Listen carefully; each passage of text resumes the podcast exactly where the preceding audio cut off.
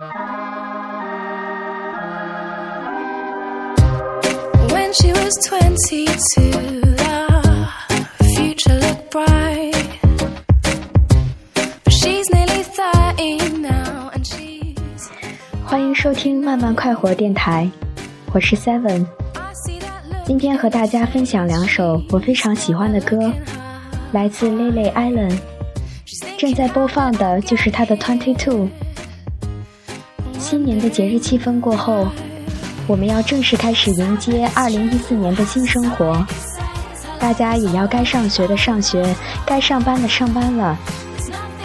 二零一四对 Seven 来说，不仅是告别 Twenty Two，也是告别即将逝去的青春，但也是另一种梦想的开始。你们也准备怀揣你们的梦想上路了吗？希望这两首轻松的歌，可以把美好的心情带给你们，让你们更开心、更愉悦，迎接新的一年到来。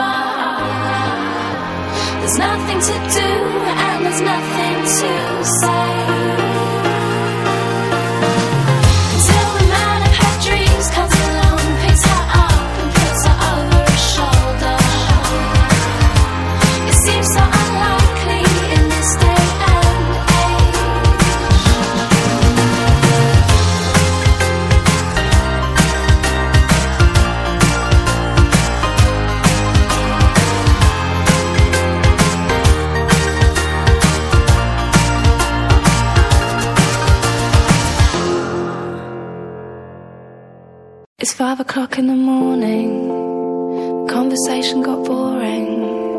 You said you'd go into bed soon. So I snuck off to your bedroom. And I thought I'd just wait there until I heard you come up the stairs.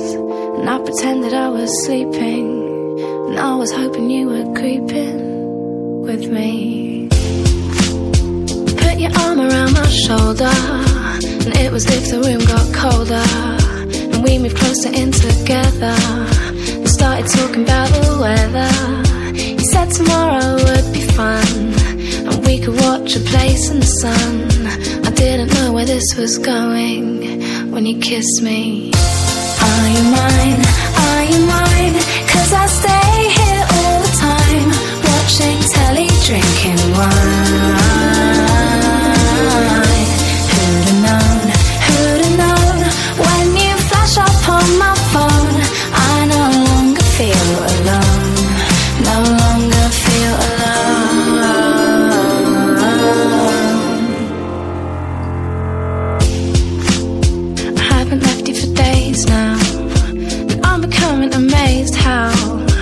quite affectionate in public. In fact, your friend said it made her feel sick. And even though it's moving forward, there's just the right amount of awkward. And today you accidentally called me baby. Are you mine? Are you mine? Cause I stay here all the time, watching telly, drinking wine.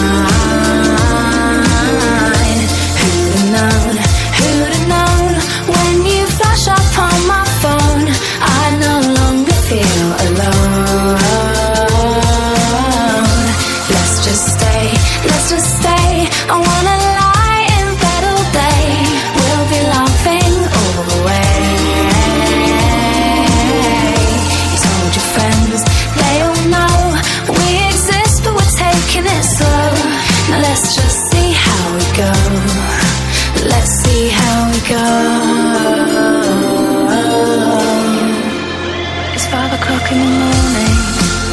The conversation got boring. You said you'd go into bed soon. So I snuck off to your bedroom. And I thought I'd just wait there until I heard you come up the stairs. And I pretended I was sleeping. And I was hoping you were creeping with me. Are you mine? Are you mine? 感谢大家的收听，这期节目就到这里。大家下期见。